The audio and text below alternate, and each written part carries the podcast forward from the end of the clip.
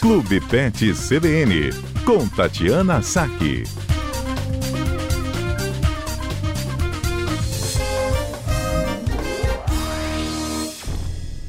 Olá, Tatiana Saque, boa tarde. Boa tarde, Johnny. Boa tarde, equipe. Boa tarde, ouvintes da CBN. Ô, Tati, tem uma coincidência aqui nos assuntos, né? Na semana passada a gente falou sobre o, as doenças né, dos seres humanos aí, a dengue, os cuidados que tem que ter com água parada, falamos de insetos e o perigo aí para os animais.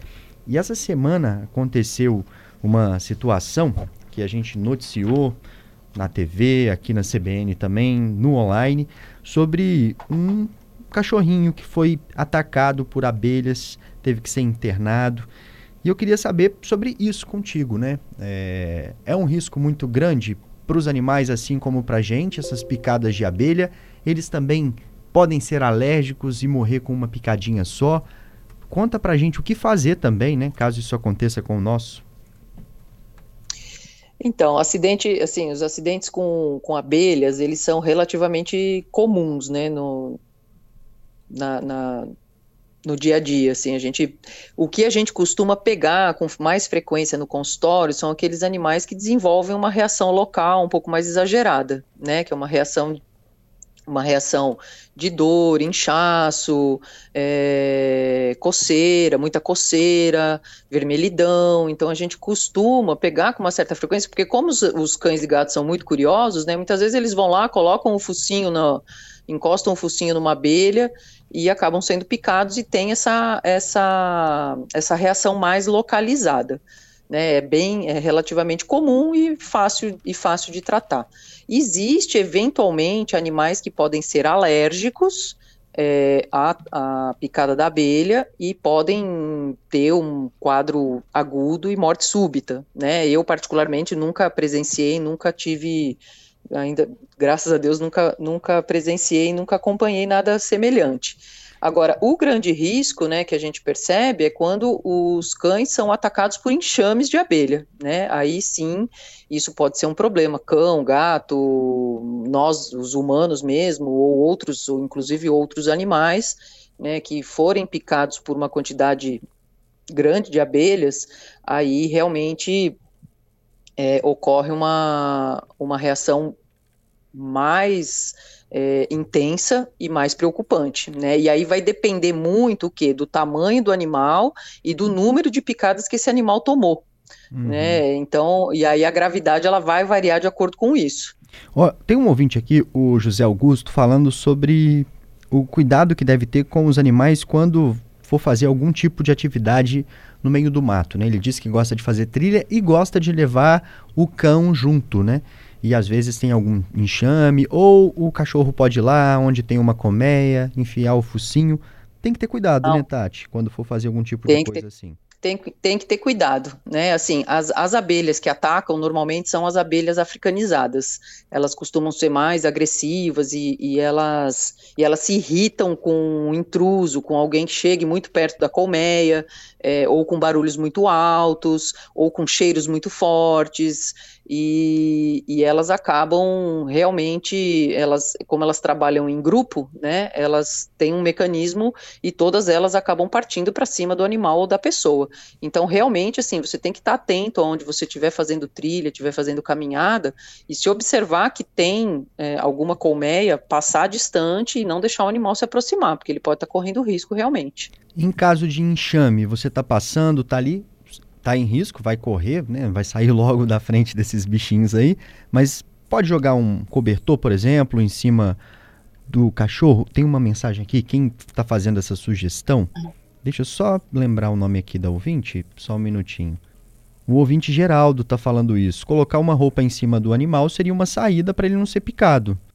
Isso, então, a gente tem que, na verdade, a gente tem que prezar pela nossa segurança, pela segurança do animal, né? Então, as opções que tem seriam, ou você é, se cobrir com tecido, jogar um tecido no animal, pode ser uma uma blusa, uma coberta, um lençol, é, correr o mais rápido possível. Eles falam que você pode correr também em zigue-zague, principalmente, é, uma distância que, a, que as abelhas desistam de ir atrás de você, que você poderia é, molhar o animal, ou pular numa piscina, ou pular numa lagoa, pular no mar, se fosse o caso, né? Se for o caso, que isso tudo acaba é, espantando as abelhas. Uma outra coisa que, que costuma espantar também é a fumaça, né? A fumaça, o fogo.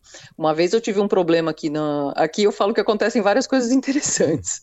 Né? E uma vez eu, eu abri o portão para um cliente, ele saiu, ok era próximo da hora do almoço, aí eu soltei os meus cachorros, tipo, questão de 10 minutos depois, e a hora que eu olhei, acho que as abelhas migraram de um lugar para o outro, e veio um enxame de abelha na minha caixa de correio, assim, e tomou conta da caixa de correio toda.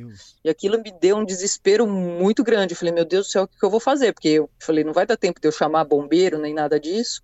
E me lembrei da questão da fumaça. Aí eu peguei um, uma vara que eu tinha aqui, acho que um cabo de vassoura, enrolei um, um tecido, um papel, coloquei fogo e me aproximei delas ali numa distância, né, com a distância do, do cabo ali e acabei espantando elas para longe.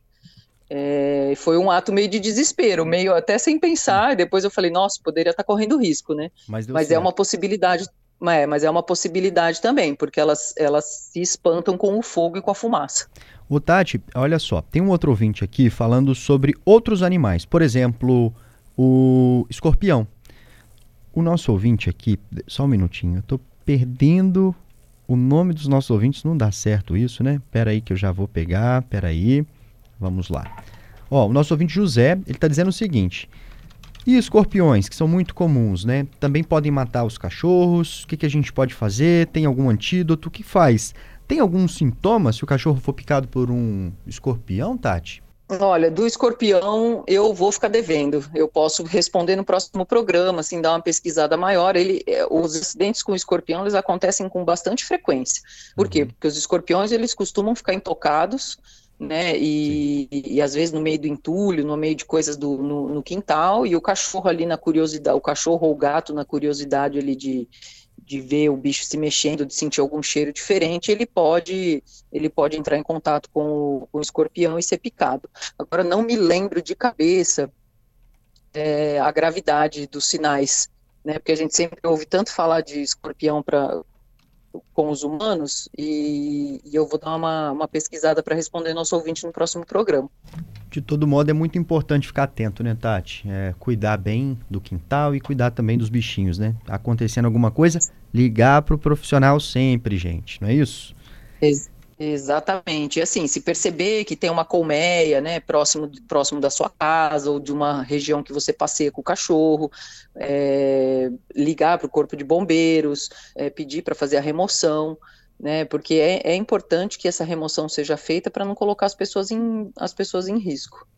Tati, muito obrigado, viu, por conversar com a gente hoje aqui. Já está acabando o programa, a gente te espera na próxima quarta-feira. Eu que agradeço. Até a próxima quarta.